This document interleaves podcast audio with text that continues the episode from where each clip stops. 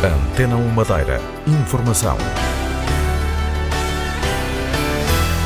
Desde hoje que o Ministro dos Negócios Estrangeiros está de visita à Venezuela. Lá no alto do cimo do Poiso já caiu pelo menos algum granizo.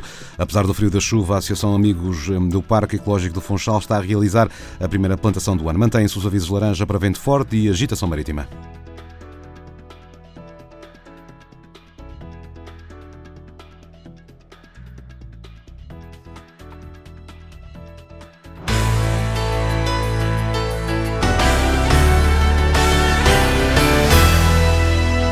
O ministro português dos Negócios Estrangeiros começa hoje uma viagem de três dias à Venezuela. Augusto Santos Silva tem encontros marcados com portugueses e lusodescendentes que vivem no país, que são cerca de meio milhão de pessoas. O ministro quer conhecer de perto as dificuldades atuais dos imigrantes portugueses. Visita tem três objetivos essenciais.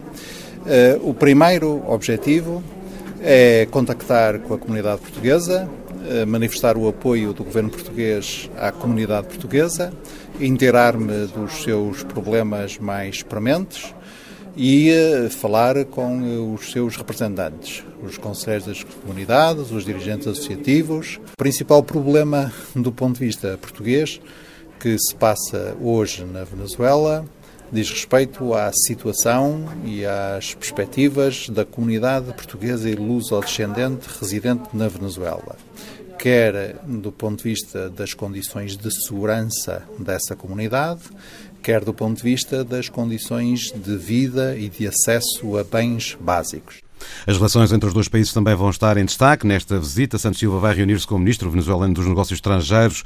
Na segunda-feira, participar nos trabalhos da Comissão de Acompanhamento Luso-Venezuelano. O encontro serve também para resolver problemas nas relações contratuais entre empresas portuguesas e as empresas e entidades públicas venezuelanas. Entretanto, o governo venezuelano obrigou ontem mais de duas centenas de supermercados a baixarem os preços dos produtos, uma medida que afeta várias unidades portuguesas. A medida provocou uma enorme afluência de clientes aos supermercados para aproveitarem a descida. Houve também hum, saques e pilhagens em vários pontos do país. Num dia de chuva e já de granizo, os amigos do Parque Ecológico do Funchal estão a realizar a primeira plantação do ano. São 40 voluntários que subiram até à zona do Cabeço da Lenha entre o Pois, o Orieiro, o geógrafo e ambientalista Raimundo Quintal lidera este grupo. Temos um abrigo, se as condições piorarem, naturalmente que vamos parar. Estamos com a equipa também na cozinha a preparar uma sopa de trigo para aquecer o corpo e a alma. Estavam inscritos 50 voluntários, 10 tiveram receio e não vieram, estamos cá cerca de 40 pessoas. Eh, há momentos em que o vento amaina, e aí vamos trabalhar. Eh, quando o vento aperta, eh, recolhemos na cozinha e vamos tomando chá para aquecer. O que é que estão a plantar? Já plantamos loureiros, faias das ilhas, eh, orquídeas da serra também, teixos, cedros da madeira, isoplexes, maçarocos. Os amigos do Parque Ecológico têm programas, programadas várias plantações para este ano e no início deste ano de 2018. Raimundo Quintal deixa aqui um apelo à população e a quem governa.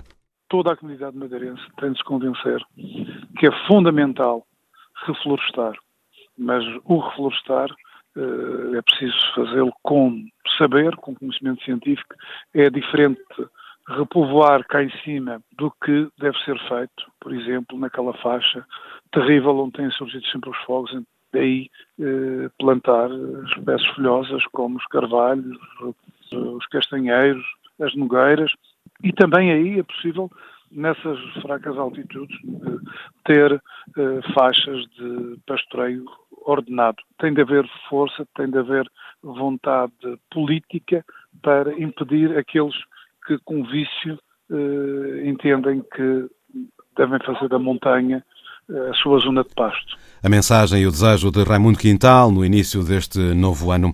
Há mais uma insistência do César Ama relativamente às urgências. Os serviços estão cheios, com falsas urgências, e como tal, o César Ama está a pedir à população que apenas se dirija às urgências do Hospital do Funchal em caso de extrema necessidade.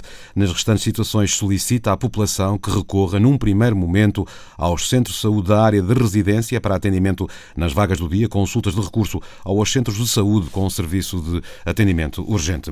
A GNR vai duplicar na Madeira o número de equipas do Grupo de Intervenção, Proteção e Segurança. O Comandante-Geral da Guarda Nacional Republicana, Manuel Couto, anunciou que aquele grupo que se dedica a operações especiais como resgate em montanha, combate a incêndios ou a consolidação de escarpas irá ter em breve mais cinco elementos fundamentalmente com pessoal aqui da região. Por isso, nós temos aqui pessoal que tem esta competência, por isso tem esta formação no âmbito do GIPS e, eventualmente, irá ser selecionado pessoal do continente que queira vir para a Madeira ou que seja da Madeira e que esteja noutras funções para fazer a formação do GIPS e ter aqui uma equipe de permanência de 10 elementos, para ter, no fundo, duas equipas, e isto, no fundo, é dobrar aquela capacidade que nós temos hoje aqui instalada, e, nomeadamente, poder, em situações críticas e que sejam solicitadas pela, pela Proteção Civil da região autónoma, como é óbvio, nem poderá ser de outra forma, que em, em situações que se preveja de algum risco e que possa também ser eh, eh, desviado pessoal de outras funções, reforçar aqui para prever situações que possam vir a ocorrer em situações em que realmente se justifique estarem presentes, eh, porque poderá acontecer qualquer coisa. O reforço de meios será feito na sequência do protocolo de cooperação entre a GNR e o Serviço Regional de Proteção Civil. Pedro Ramos, o governante da tutela, diz que o acordo assinado vem oficializar uma relação de proximidade que já existia. E vem reforçar a articulação, a colaboração, a coordenação e a eficácia e eficiência operacional que, de facto, os nossos corpos de bombeiros e a Guarda Nacional Republicana, nomeadamente o seu grupo de intervenção, proteção e socorro, tem tido um papel extremamente importante, visível, e constatei o ano passado, de facto, nos incêndios onde estive presente, conjuntamente com o capitão José Dias e os restantes elementos da proteção civil, de facto, o apoio que este grupo também nos conseguiu transmitir. O agora comandante operacional da GNR a nível nacional foi apontado como um dos principais responsáveis pela formalização deste protocolo. O protocolo foi assinado por Pedro Ramos e Manuel Couto, que veio à Madeira para a tomada de posse do novo comandante regional da GNR, António Monteiro, que no discurso de apresentação às forças de segurança e entidades institucionais chamou a atenção para a necessidade da GNR estar alerta para novas formas de crime organizado. Pedro Filipe Costa. É um desafio e um alerta que o novo comandante da Guarda Nacional Republicana deixou na tomada de posse. Não esqueçais que a sociedade é cada vez mais exigente, mais interativa, mais culta. A legislação está em permanente mudança e a tecnologia cada vez mais avançada.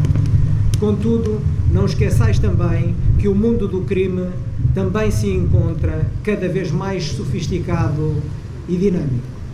O vosso esforço e a vossa preocupação terão de acompanhar os desafios do futuro não podereis descansar na vossa permanente atualização e formação. Tenham em mente que a autoridade é sempre melhor aceite quando conquistada. Conquistar a autoridade, o desígnio de António Monteiro, o novo comandante regional da GNR.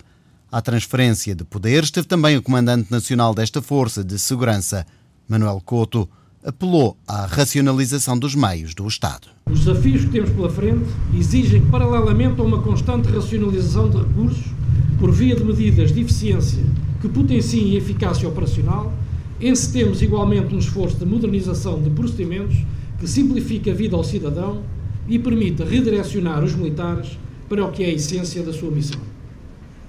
Fazer mais e melhor gerindo de forma parcimoniosa os recursos que o Estado coloca à disposição da Guarda, é uma mensagem temporal que nos cabe interiorizar. Mais e melhor ao serviço do cidadão, o pedido do Comandante Nacional, que também recordou ao novo Comandante Regional que comandar é obedecer a três princípios: agir com humanidade, sabedoria e ponderação. O Centro Desportivo da Madeira acolheu desde abril do ano passado cerca de 60 atletas estrangeiros, na sua maioria alemães, mas também ingleses, italianos e russos. A diretora da infraestrutura, Liliana Souza, pretende aumentar o número de utentes, não só vindos de outros países. Eu estou a trabalhar nesse sentido. Quero muito que esta parte dos estagiários no centro esportivo, campeões olímpicos, eh, mundiais, e fazer grandes campeonatos, eh, porque já foram feitos nesta pista, ligados ao atletismo. E também eh, os residentes madeirenses usarem o centro esportivo, que é importante. Eles podem vir para cá correr, eles podem vir jogar ténis. Já temos, já temos uma fatia de pessoas, mas precisamos muito mais. Inaugurado a 7 de setembro de 2007, o Centro Desportivo da Madeira pretende maior projeção e afirmar-se como um destino de excelência ao nível desportivo. A quarta edição da Maratona do Funchal será a mais participada de sempre. A prova só acontece no final deste mês, mas já estão inscritos perto de 300 atletas estrangeiros. Sérgio Freitas Teixeira. Depois da volta à cidade do Funchal, agora é a vez da maratona do Funchal bater recordes. A prova, que vai para a estrada no próximo dia 28, será a mais internacional de sempre. Já estamos a caminhar para, para os 300 estrangeiros e mais uma centena. Penso que podemos chegar às cinco centenas no global entre estrangeiros e, e continentais, que já é um grande uma grande subida em relação ao passado. Policarpo Gouveia, presidente da Associação de Atletismo da Madeira, revela que os 300 estrangeiros são provenientes de 32 países. Edição de 2018 que deverá também ser a mais participada até agora. No ano passado tivemos 1.042 participantes, este ano tudo aponta que vamos andar pelos 1.300, 1.400, eh, dado o volume das inscrições que neste momento já temos. Prova onde também serão apurados os campeões nacionais de maratona. Esta maratona também vai ser campeonato nacional, portanto será o campeonato nacional de maratona, vai ser disputado cá na Madeira, uh, portanto o vencedor português masculino e feminino será o campeão nacional. Esperamos até que, uh, pela conquista do, do Campeonato Nacional, uh, algum atleta madeirense entre na, na luta para, para alcançar tal título. A par da maratona, que vai para a quarta edição, realiza-se também a mini e a meia maratona. E depois de quatro empates consecutivos, o Nacional espera começar 2018 com uma vitória. Os alvinegros jogam hoje frente ao Guimarães B, um jogo que está marcado para as três eh, da tarde. Também para a segunda Liga União recebe o Cova da Piedade à mesma hora. E para a primeira, o Marítimo vai jogar eh, amanhã em Alvalade com o Sporting a partir das seis. Fado, uma forma de vida, é o título de um musical que sobe ao palco do Teatro Baltasar Dias este fim de semana. A autoria e a encenação são do jovem Andrew dos Santos, no âmbito do projeto Jovens Talentos. Andrew dos Santos é aluno do segundo ano do curso de Artes do Espetáculo e Interpretação no Conservatório da Escola das Artes e explica porque escolheu homenagear a fadista Amália Rodrigues. A, a ideia de criar o projeto surge no final de 2016, hum. ou seja, início de 2017 comecei a pesquisa, de cerca de 5 meses, a, a, ver o que é que eu ia fazer, o que é que qual seria o, a base do trabalho. Hum. E surgiu o fado. Ou hum. seja, uh, e o fado, sendo património material da humanidade, nada melhor que, que homenagear a Amália Rodrigues e o povo português. Hum. Então foi aí que começamos a trabalhar, com, a escrever o libreto, uh, e fui cerca de cinco meses até o libretar hum. completado e começar a, eh, a parte da produção e realização do, do projeto.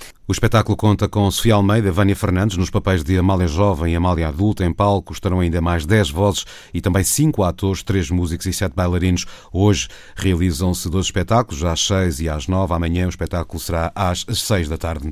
Estão ativos avisos laranja para o vento forte e agitação marítima que se mantém.